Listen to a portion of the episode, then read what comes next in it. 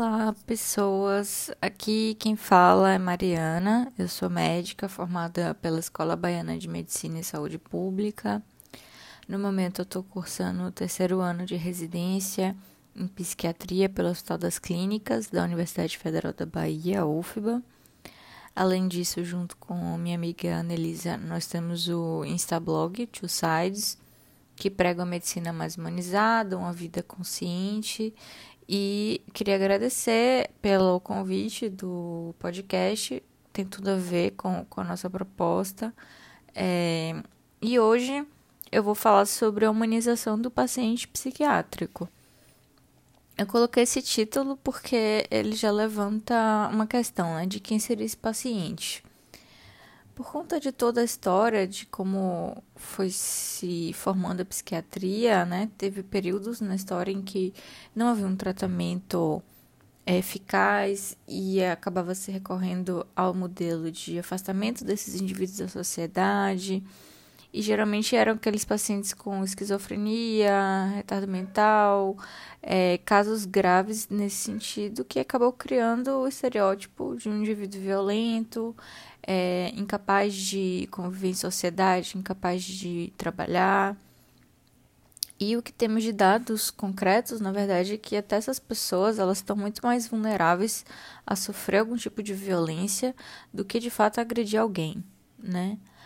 E além disso, o perfil do, do paciente psiquiátrico ele foi mudando ao longo do tempo, porque é, tem tido uma consciência maior da questão do transtornos depressivos, de ansiedade, é, burnout, enfim, e isso acaba trazendo também é, essa mudança no, no perfil e automaticamente nos leva a perceber que o paciente psiquiátrico, na verdade, pode ser qualquer pessoa que em algum momento da vida é, esteve em sofrimento psíquico. E então, quando você começa a enxergar dessa forma, que na verdade o paciente psiquiátrico pode ser qualquer um, isso já aproxima da realidade já se torna algo mais humano, né? Você tira aquele estereótipo e você, na verdade, vai ver que pode ser qualquer pessoa. Sendo assim, é importante falar que essas pessoas vão procurar também outras especialidades. E infelizmente o que se vê ainda é que quando você fala que tem um diagnóstico de alguma doença mental, automaticamente é, isola qualquer outro tipo de queixa. Então, é, acaba que não examina o paciente, não faz um exame preventivo, não faz uma ausculta cardíaca direito é, e já encaminha para o psiquiatra. E não, na verdade, são pessoas que vão ter todas as outras necessidades de, é, de cuidado. Então, uma das coisas que pode ser feitas para a humanização é entender que esses pacientes vão ter as outras demandas e você vai, como profissional de saúde, examinar elas e, e acolher, independente do de qualquer outro é, diagnóstico que a pessoa tenha. É, além disso, é, como sociedade, né? Assim, de uma maneira maior, o que, é que pode ser feito? Antes de mais nada, entender que a doença mental vai ser uma doença como hipertensão, diabetes, que não tem cura, mas na maioria dos casos tem tratamento e que sim é eficaz. Então, é, uma vez que você faça o tratamento certinho e a pessoa fique bem, essa pessoa vai ser capaz de poder trabalhar, de poder ter sua família, enfim.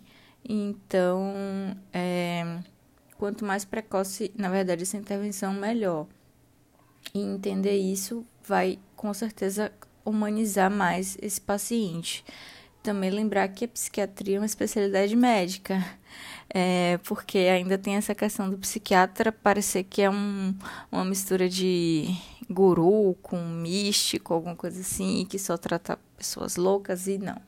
É, na verdade, a maioria dos casos são casos leves que você vai ver em consultório de ansiedade, de depressão e tudo mais.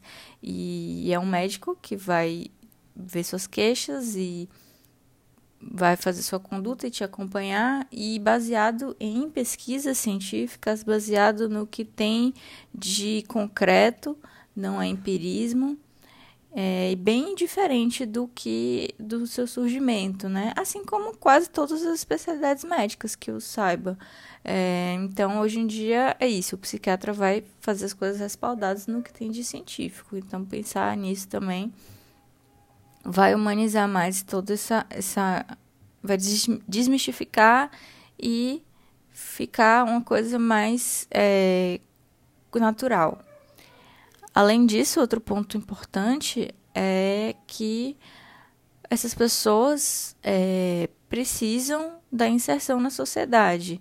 E aí não é só é, em questão de de lutar para que se fechem os hospitais psiquiátricos. Na verdade, a ideia é que você consiga fazer um acompanhamento é, longitudinal, no caso, uma vez que a pessoa esteja estabilizada, ela conseguir de fato se inserir na sociedade. Ou seja, é, fornecer é, oficinas profissionalizantes, cursos, estimular o vínculo familiar é muito importante. Não é só vá para casa, mas sim é, fazer com que a família entenda que aquela pessoa precisa daquele cuidado e a própria família se responsabilizar também de fiscalizar a medicação, de observar sinais e sintomas que, que a pessoa pode estar descompensando e antes disso já intervir. Então precisa de uma rede de saúde que funcione nesse sentido, né? Também. E é, e é isso, assim. Entender também que às vezes essas pessoas vão ter quadros agudos que precisam de estabilização. Então, eu acho que uma coisa não invibiliza a outra, sabe? Hum, e entender isso também faz parte de você humanizar o cuidado. É, então, assim, resumindo, é, a humanização do paciente psiquiátrico vai passar desde a quebra do estigma de que não é uma pessoa violenta, incapaz, na maioria dos casos, pode ser qualquer pessoa e que vai precisar dos cuidados de saúde, não só psiquiátricos, mas qualquer um que vá, vá ter, de acordo com sua faixa etária, gênero e tal, tem que ter suas demandas acolhidas. É, quanto mais cedo é, ter essa, esse contato, melhor para prognóstico. E precisamos dessa rede de saúde funcionando justamente para poder é, inserir essa pessoa na sociedade e fazer com que ela se sinta parte funcionante da, da sociedade, né? Então, acho que, que é isso. Eu acho que essas três coisas, assim, juntas vão poder fazer com que o paciente psiquiátrico, aqui entre aspas, porque a gente já viu que não, tem bem isso, ele se sinta é, humano, né? Então, é isso. Muito obrigada novamente. É, Para quem gostou do, do, da conversa, sigam a página. Estamos abertos a, a, dúvidas e a discussões. É sempre bom né, tirar dúvidas e estar tá conversando. Então é isso. Muito obrigada e tchau.